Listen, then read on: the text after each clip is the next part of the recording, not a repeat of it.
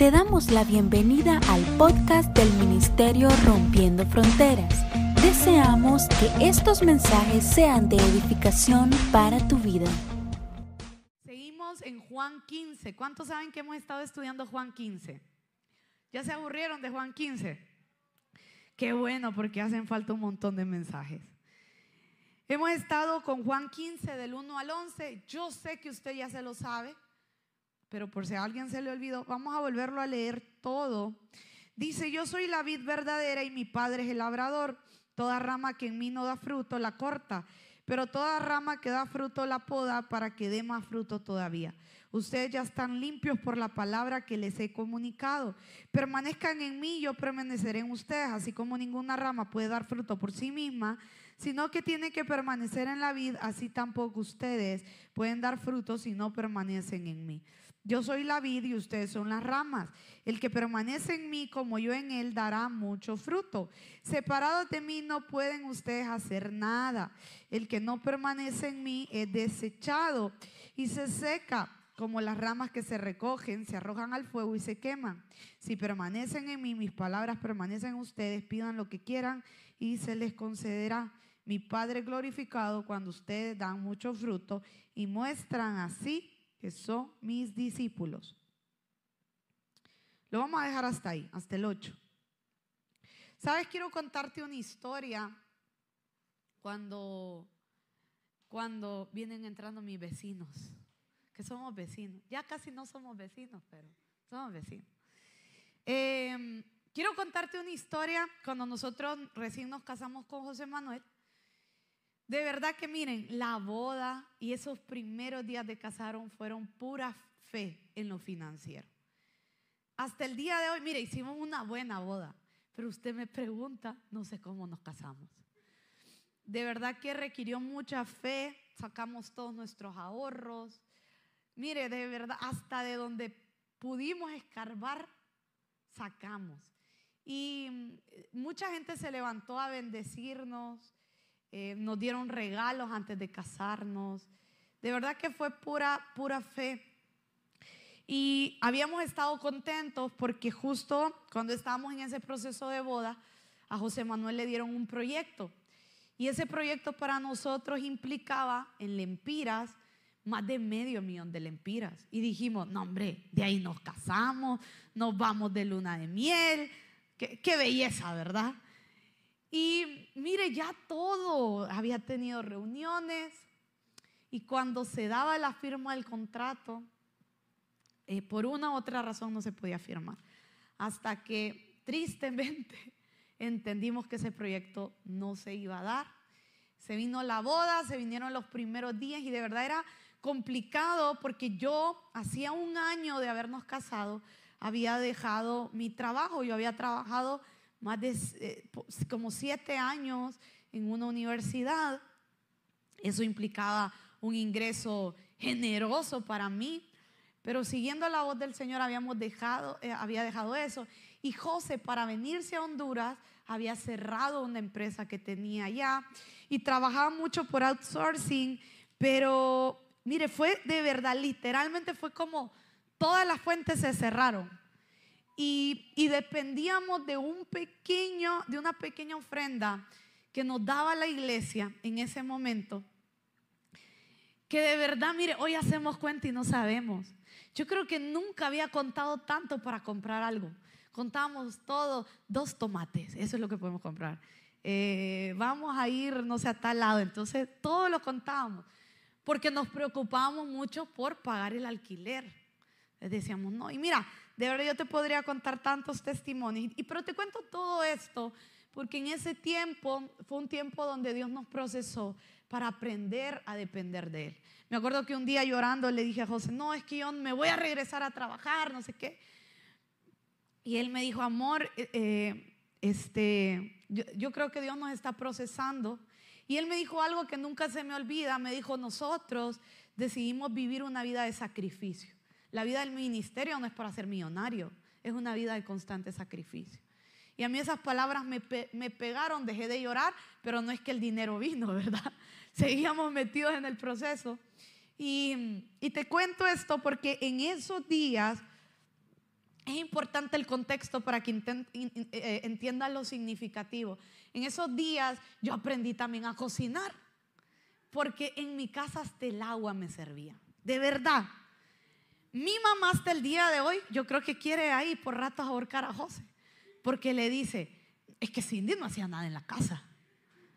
Y yo aprendí a cocinar por YouTube, porque ni podíamos comprar comida. Imagínense sin dinero.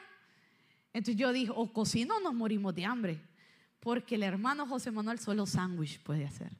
Y a mí casi no me gusta. Entonces me gusta uno, pero no todos los días, ¿verdad? Yo dije, aquí cocino o cocino. Entonces empezamos, em, eh, empecé a ver y me acuerdo que, le digo, nuestras finanzas eran limitadas para sobrevivir. Y me acuerdo que le empecé a decir a José, ¿cómo me gustaría tener un hornito chiquito? Porque no podíamos encender el horno de la estufa, si no la luz iba, se nos iba a ir al, al, aire, ¿verdad? Yo dije, no, yo cómo quisiera tener un hornito chiquito, porque que mira, ahí está receta, y solo somos dos. Y yo, pero de verdad no podíamos pagar nada. Y, y me acuerdo que le hice esa plática una mañana levantando. Yo le dije, pero ya sé que no podemos comprar, y, pero ¿cómo sería bueno tener un hornito? Señor, un hornito, le dije, ¿verdad? Y estábamos platicando por ahí, ese mismo día, por ahí a las 5 de la tarde, una pareja, o ya no viven aquí en Honduras, están en Estados Unidos, que nos amaban mucho, mire, nadie sabía lo que estábamos pasando. Eh, nos escriben, eh, nos llaman y dicen, hey, pastor, ¿dónde están? No, pues aquí en el apartamento. Ah, dice, a, ellos les decíamos los gorditos. Entonces dice el gordito, mire, se lo decimos en amor, ¿verdad? Son gorditos, pero era en amor. Y, y, y, y, le digo, hey, este, ellos estuvieron muchos años con nosotros, muchos, muchos años. Y dice, mira, eh, pastor, ¿querés pizza? Le dice el, gordito a José. Sí, le dice, ah, me acabo de comprar una, le dice. Pero es que, eh, fíjate, dice que les compramos algo y, queríamos llevarse. Entonces aparecieron los gorditos. Con la pizza nosotros dijimos, entonces eh, yo dice, pero vamos rápido, solo vamos a pasar. Entonces dijo José, yo voy a, yo voy a bajar. Y solamente José bajó. Y cuando José entró, venía con una cara de espanto. Y veo que en las manos, adivinen qué traía, un hornito. Un hornito. Cuando yo veo la caja y veo que es un horno, también me dio miedo. Y entonces él entra y dice, fíjate que, bueno, aparte de la pizza que le regalaron, ¿verdad? Dice, fíjate que este, Eliezer me dice que andaban en el súper, que vieron el hornito y que dijeron, esto les va a servir a ellos, comprémoselos. En la mañana habíamos estado hablando que queríamos hornito y llegó el hornito. Nos pusimos a llorar. Y fue la manera del Señor decirnos, estoy cuidando de ustedes, los estoy escuchando, tranquilos. Y mira, y como eso tenemos muchas historias de forma individual, pero también personal. Hoy yo tengo todavía el hornito en la casa. Le hemos dado batería a ese horno. Está todo oxidado, feo, pero es que yo no puedo botar ese hornito. Porque cada que estoy triste voy a ver ese hornito. Y me recuerda que el Señor nos está escuchando.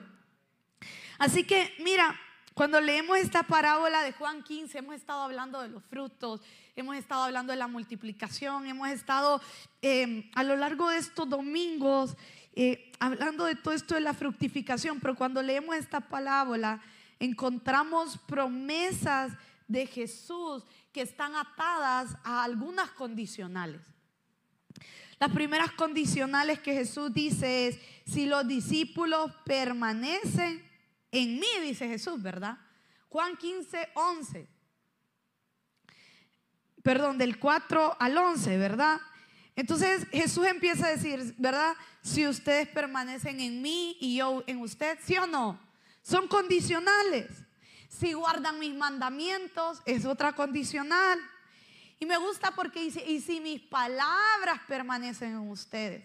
Entonces vemos una serie de condicionales, ¿verdad? Es como cuando la esposa le dice, bueno, te vas a jugar fútbol si me ayudas antes con el niño. ¿verdad?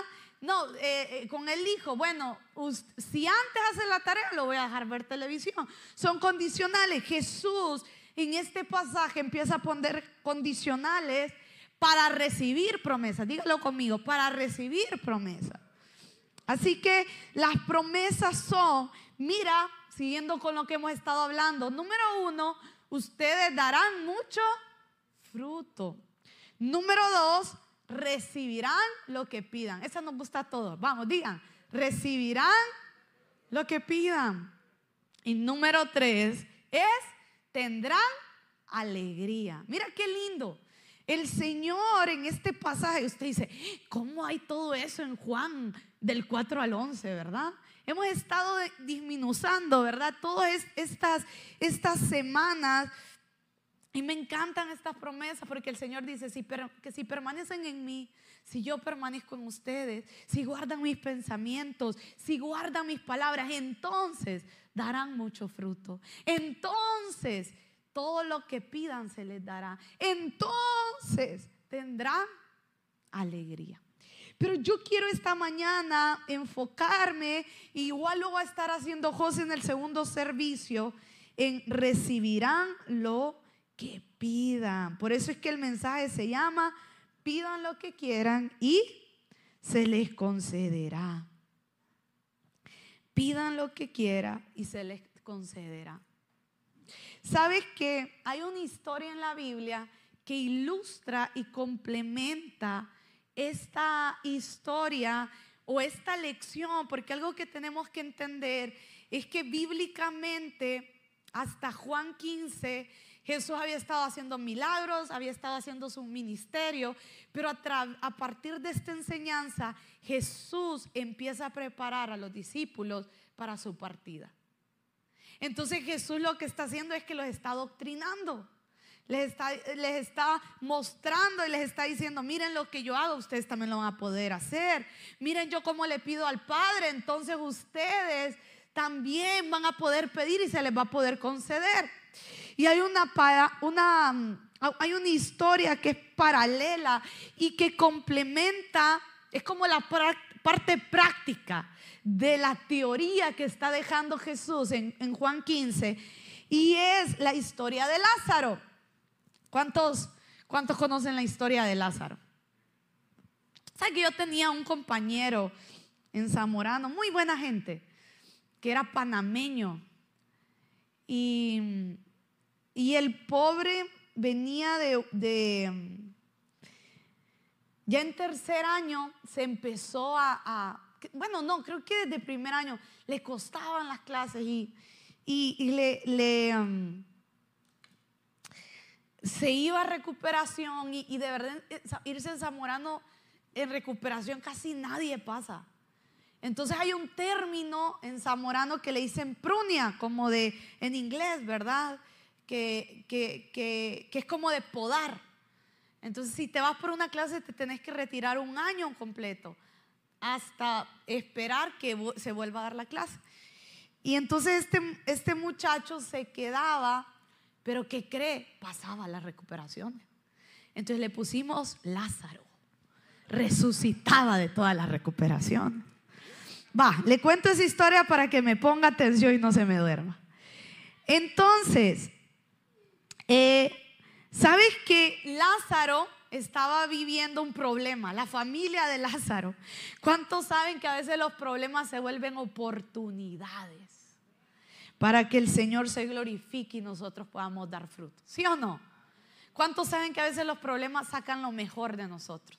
Mire, si usted no se muere en el problema, ¿verdad?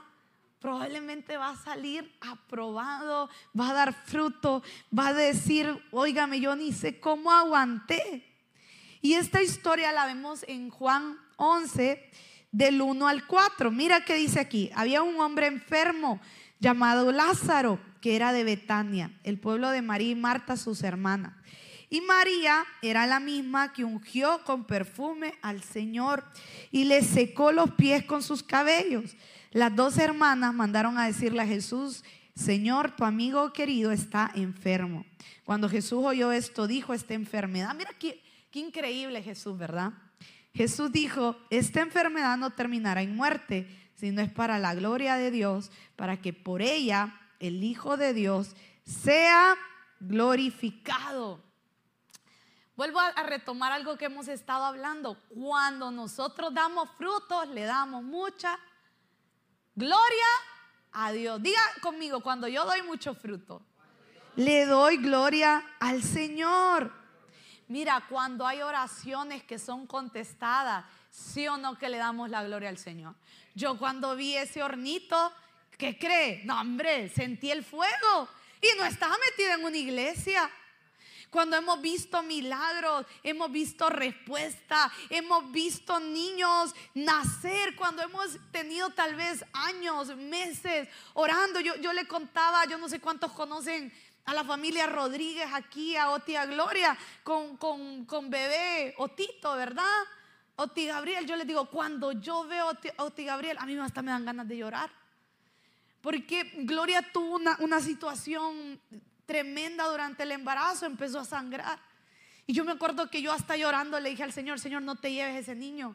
Señor, permítenos que cuando veamos ese niño, veamos que tú eres un Dios que responde, que tú eres un Dios que sana. Y ahí está, Oti Gabriel. Entonces cuando nosotros, mira qué cosas, cuando nosotros vemos oraciones contestadas, no tenés que ser tan cristiano. La gente le empieza a dar gloria al Señor. es como que incluso aquellos que son incrédulos empiezan a decir, no, ahí hay algo. Porque vuelvo a repetir, las oportunidades se vuelven una oportunidad para ver respuestas de Dios, para ver frutos del Señor. Mira, tenemos que aprender que en medio de los problemas, en medio de las situaciones difíciles, nosotros tenemos la oportunidad de actuar de dos maneras. Porque, mire, así como se levantan personas a darnos fe, se levanta el enemigo a hacernos dudar de nuestra fe a susurrarnos al enemigo, al, oído. Entonces nosotros estamos ante dos escenarios, ante un problema. ¿Y cuántos tenemos problemas aquí? Que me levanten la mano. Gloria al Señor por los que no tienen problemas. Los, todos tenemos problemas. Mire, si no es una cosa es otra, ¿sí o no? Así es, porque mientras estemos vivos, así va, así va a ser. Pero el Señor ha prometido estar todos los días con nosotros. Entonces, tenemos dos escenarios o creer que nos vamos a morir en medio de esos problemas, que Dios no nos está escuchando, que Dios le está escuchando a otros, pero a nosotros no, porque pobrecitos nosotros, o somos valientes. Nos ponemos el pantalón los hombres y las mujeres, también, ¿verdad? La falda o lo que le guste más, y le creemos al Señor contra viento y marea que Él nos está escuchando. Amén. ¿Cuántos saben que Dios les está escuchando? Así que miren, esta historia de Lázaro, Jesús, del versículo 17 al 23, empieza a consolar a las hermanas de Lázaro.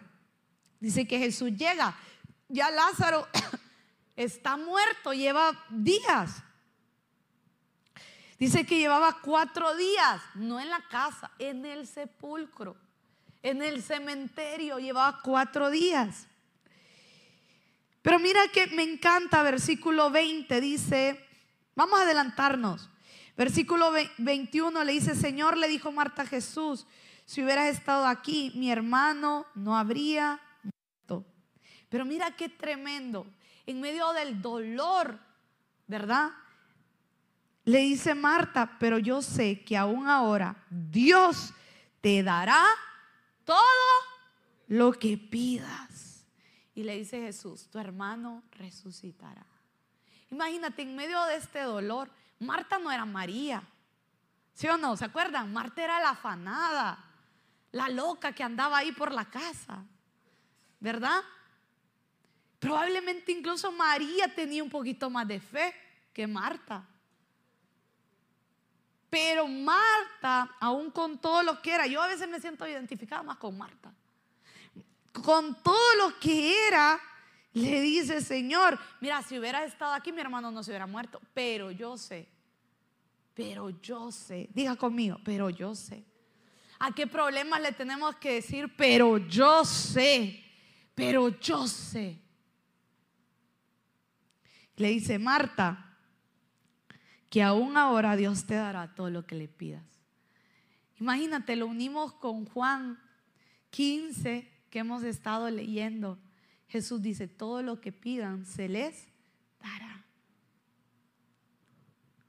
Entonces mira qué tremendo. Las personas aquí cuando veían a Jesús, veían a alguien que les iba a dar respuesta. Y mira qué tremendo. Aquí, ¿por qué digo todo esto? Porque aquí, iglesia, lo más confrontativo es para nosotros que Jesús dijo que de igual manera a nosotros se nos daría todo lo que pidieran. ¿Alguien está aquí? Ahora, ¿cuesta creer esto? ¿Sí o no? Más cuando a veces tenemos oraciones no contestadas. Usted dice, que ni una me contesta el Señor. Pero aquí vemos que el Señor está diciendo, eh, eh, está poniendo la parte práctica y vemos a toda esta gente que está creyendo que en Jesús hay respuesta.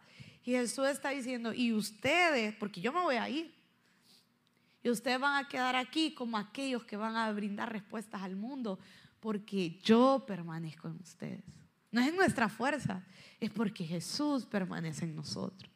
Así que aquí vemos que la iglesia está llamada, está llamada a dar mucho fruto a través de las oraciones contestadas.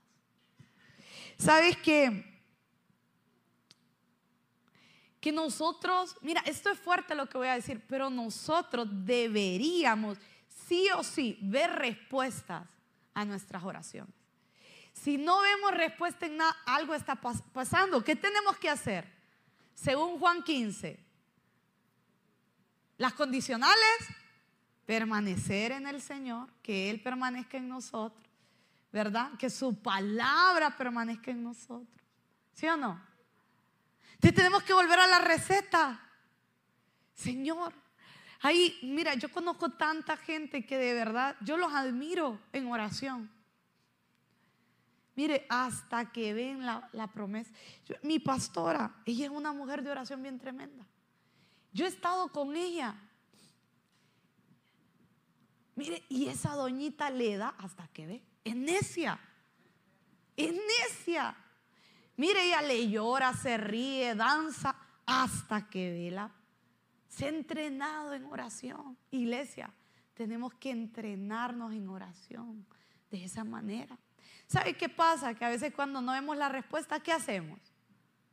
Dígame. Dejamos de orar. Y nos enojamos con Dios. ¿Para qué? No me contestaste. Se murió, sigo enfermo, sigo sin dinero. Me, me explico.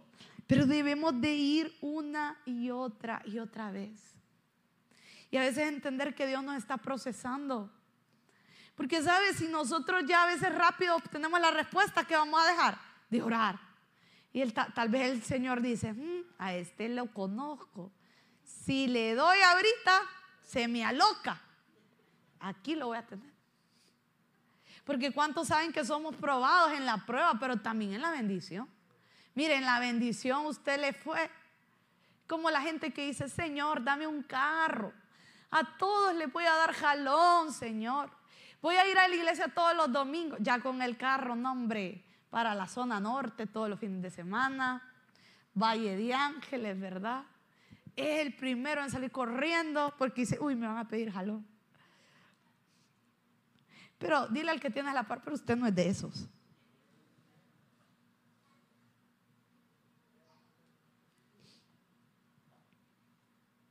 Ok. Entonces, en esta historia seguimos. Se da el gran milagro. Jesús resucita a Lázaro. Mira, dice el 38, conmovido una vez más, Jesús se acercó al sepulcro. Era una cueva cuya entrada estaba tapada con una prueba. Quiten la piedra, ¿verdad? Ordenó Jesús. Marta, la hermana del difunto, objetó, Señor, ya debe de oler más porque lleva cuatro días. Esa Marta va. O lo quiere que lo resucite o no quiere que lo resucite, hermana. ¿Verdad? Es que, ¿cómo dicen? Eh, ¿Cómo es que dicen del garrote? ¿Cómo? limosnero y con garrote, ¿verdad? Entonces, bueno, Jesús hace el milagro, pero mire el versículo 41, entonces quitaron la piedra y Jesús alzando la vista dijo, Padre, te doy gracias porque me has escuchado. Ya sabía yo que siempre me escuchas. Miren qué tremendo esto. Dice, pero lo dije por la gente que está aquí presente, para que crean que tú me enviaste. Dicho esto, gritó con todas sus fuerzas, Lázaro, sal fuera. Mira qué, qué increíble. Jesús tenía la certeza que Dios lo escuchaba. Yo quiero preguntarte, ¿cuántos de nosotros tenemos esa certeza que Dios nos escucha? ¿Sí o no que somos probados con esto? Le digo yo, muy pastorcita aquí, muy linda, muy llena de fe. Pero eso se prueba todos los días. Señor, me está escuchando. ¿Cuántos, cuántos, cuántos se han sentido así? A veces que Dios no los, escucha. Pero Jesús nos estaba modelando una total certeza. Mira, Jesús no oró, Padre, resucita a Lázaro, no. Probablemente Jesús ya había orado y ya llegó ahí solo a ver el milagro. ¿Qué le dijo Jesús? Gracias, Padre, porque me has escuchado. Es que yo sé que sonaba creído el Jesús ahí, ¿verdad? Tenía buena autoestima ahí el Jesús, ¿verdad? Es que Jesús sabía. ¿Y sabes cuál es la invitación de nosotros esta mañana? Porque mira qué, tremendo. Ayer el pastor Javi, que le encanta hablar de fe, me estaba diciendo, eh, me estaba contando un pasaje en Génesis y me decía, en medio de un cumpleaños de niños, me decía, pastora, mire qué bien Génesis tal. Me dice, ¿de verdad que todo en la Biblia se trata de fe? Yo le dije, sí, Javi, todo es fe. Dice la palabra que por el oír viene, por la palabra del Señor viene, ¿qué? La fe. Que, perdón, que por la fe, ¿verdad? Ya, ya, me, ya me puse puro aquí. Pero es por su palabra, el oírla, el creerla en nuestro corazón, el poder decir, sí Señor, yo la creo. Yo te creo a ti. Yo quiero decirte, los cielos son movidos por la fe. El lenguaje del cielo es la fe. La moneda del cielo es la fe. Así que no es que Jesús era creído, es que Jesús entendía el trámite. Tú y yo, cuando aún en medio de las circunstancias le decimos, Jesús, yo te estoy creyendo. Señor, aquí estoy. Señor, yo sé que tú me escuchas. Puede que vaya, lleve tiempo sin ver la respuesta, pero yo te creo. Le estás hablando al Señor en el lenguaje que Él puede entender. Mm, mira, cuando nos frustramos, cuando nos enojamos por respuestas que no hemos visto, Estamos cayendo en incredulidad, le abrimos la puerta a la incredulidad, le abrimos la puerta a la amargura y ese no es el lenguaje del cielo. Entonces Jesús no solamente está invitándonos a permanecer en Él, no, no, solamente nos está invitando a escuchar eh, este, su palabra y, a que se nos va a dar todo lo que, lo que Él eh, viene de Él todo lo que nosotros pidamos, sino que Jesús también nos está llevando a una confianza diaria con el Señor, de que Él nos escucha. Puede que hoy no veamos la, respuesta, pero eso no quiere decir que Él no nos esté escuchando. ¿Cuántos se sienten bien cuando alguien nos escucha? Mire, es difícil a veces estar con alguien que habla mucho y no se calla, ¿verdad? Te dice, Qué feo es tener un amigo que llega y te dice, hey, mira, se reúnen a tomar un café, a jugar, y te empieza a hablar y tal vez vos querés contarle algo, pero no te escucha. Es feo no sentirse escuchado. Pero qué bonito es sentirse escuchado. Y el Señor hoy quiere que vivamos con esa seguridad de que Él nos está escuchando. Sabes, tenemos que dejar fuera muchas veces el, que no nos sintamos escuchados puede ser porque tenemos culpa, tenemos condenación. Se dice, ¿cómo el Señor me va a escuchar si yo caí en pecado? ¿Cómo el Señor, dice la palabra que Él es fiel y justo para perdonarnos? Volvemos, volvé a comenzar arrepentite, dale la, la espalda a ese pecado y camina en otra dirección. Pero muchas veces la culpa, aún de cosas que hicimos hace 5, 10 años, que usted ya se arrepintió. No estoy diciendo de alguien que, que peca todos los días lo mismo, porque ahí no hay arrepentimiento. Tal vez usted viene luchando con una condenación, una culpa de algo que pasó hace tiempo y usted ya está caminando en otra dirección y dice, no, es que cómo Dios me va a escuchar si yo hice esto y aquello. Como decía, puede también ser que sintamos culpas por, perdón, que no creamos que Dios nos esté escuchando por, por malas experiencias de oraciones no contestadas. Pero ya dijimos que aunque a veces no, no estén hoy, no estemos viendo hoy la respuesta, no quiere decir que Dios no nos esté escuchando. Hebreos 11 me gusta cuando habla de los padres de la fe. Mire, se tira todos los versículos, usted va a decir, wow, los leones, el fuego, pero la última parte casi nadie le gusta porque dice que mucha de esa gente partió a la presencia del Señor esperando promesas. Pero no quiere decir que Dios no los está escuchando. Se aparecen en Hebreos 11. ¿Alguien está aquí? Entonces mira qué, mira qué cosas. Jesús dando todas estas condicionales, hablando toda esta enseñanza, quiere producir seguridad en nosotros, no ansiedad. Porque muchas veces cuando estamos pidiendo cosas y la respuesta no se da, sí o no que caemos en ansiedad. Y la ansiedad es el mal de este mundo, ¿verdad? Pero Jesús nos invita a permanecer en Él, a permanecer en su amor, a permanecer en sus palabras. Mira, cuando nosotros permanecemos en el Señor, somos limpiados. Incluso nuestras peticiones se van a alinear a su voluntad. No, no vamos a pedir de la misma manera. No vamos a permanecer ahí de la misma manera. Nos vamos a alinear a su voluntad. Yo quiero invitarte esta mañana a que puedas meditar en esta palabra. Sabes, yo incluso quisiera hacer hoy una invitación. Vuelve a orar por otros. Sabes que a veces tenemos miedo de orar por nuestros amigos, tenemos miedo de orar por otras personas porque decimos, ¿y si no se cumple? Si es que no se trata de nosotros, se trata del Señor. Mire, nosotros como pastor a veces nos llegan unos casos y Obviamente con el ensanchamiento de la iglesia, los años, vamos enfrentándonos a cosas que nosotros decíamos, ¿y esto, Señor, cómo lo manejamos? Nunca habíamos vivido esto.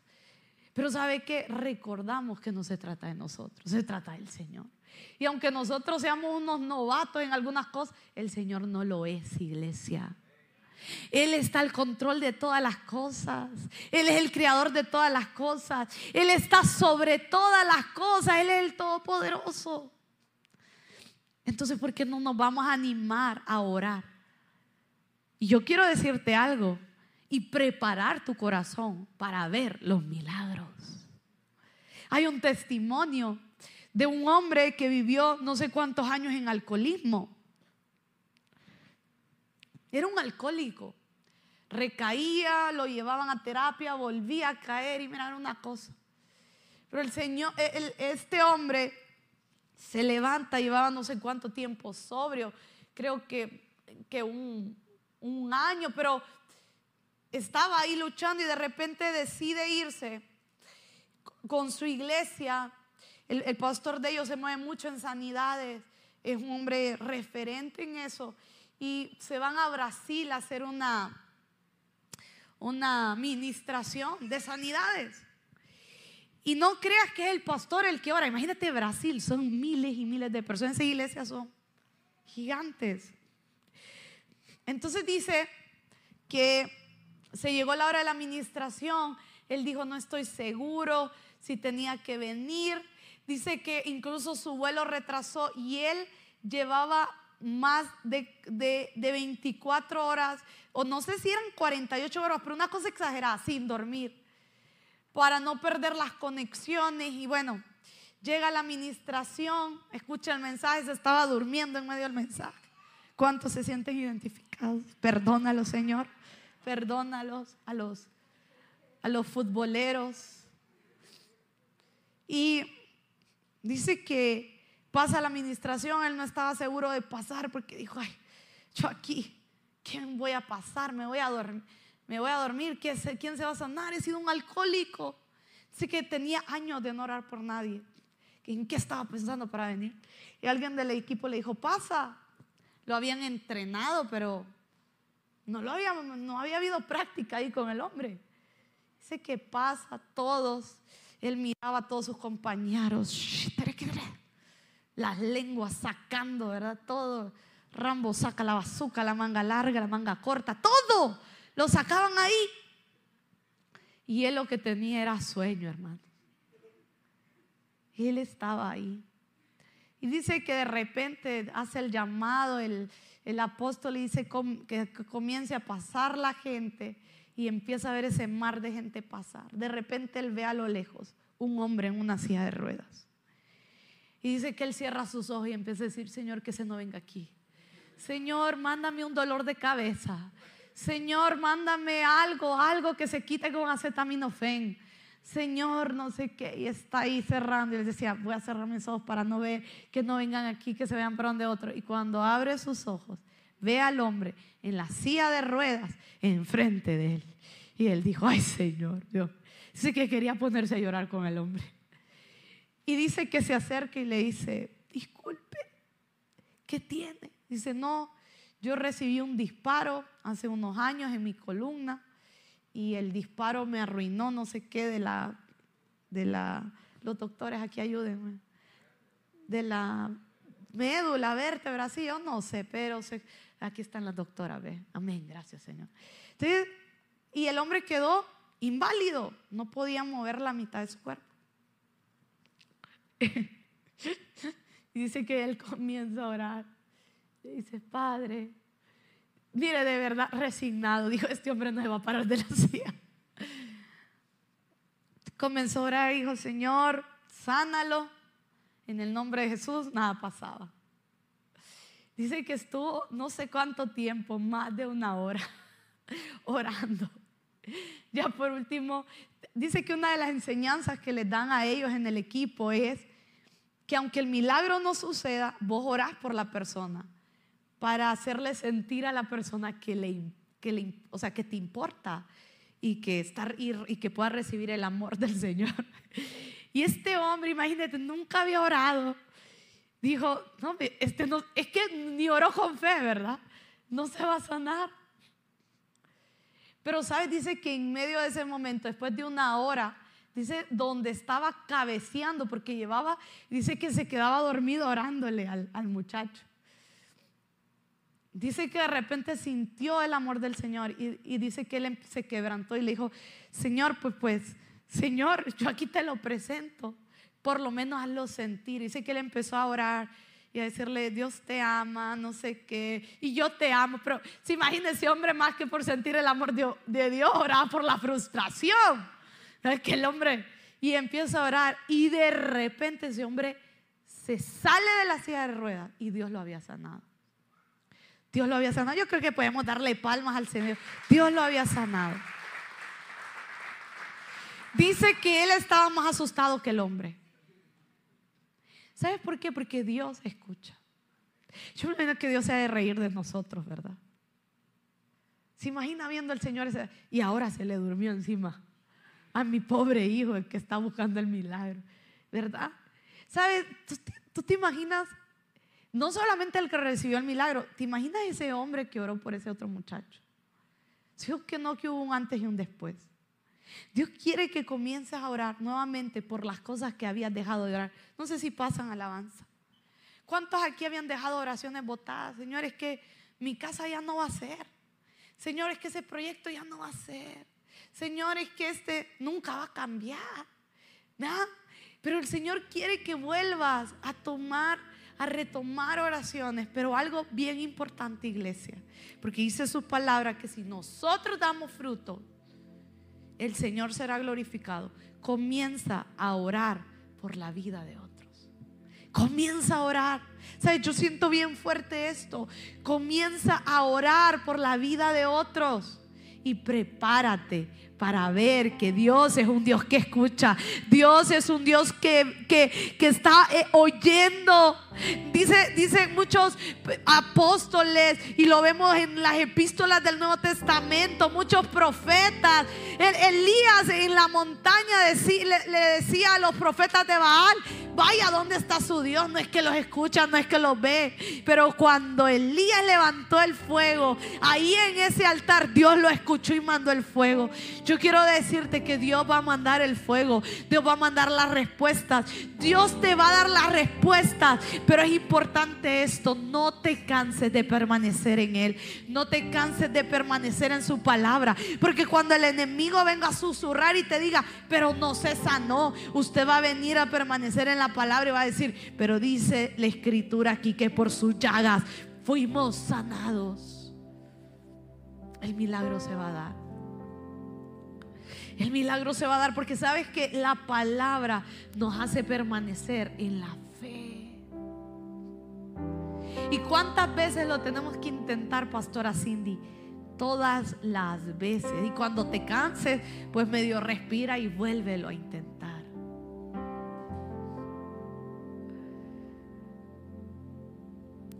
Yo conozco gente y podría seguir hablando testimonio que oraron no un mes, años años creyendo la respuesta.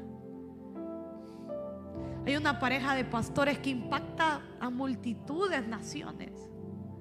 Ellos se casaron bien jóvenes.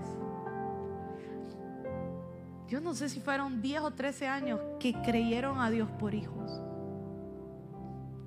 Y oraban y le creían. Y le creían. Y le creían. Hoy no tienen uno, tienen tres.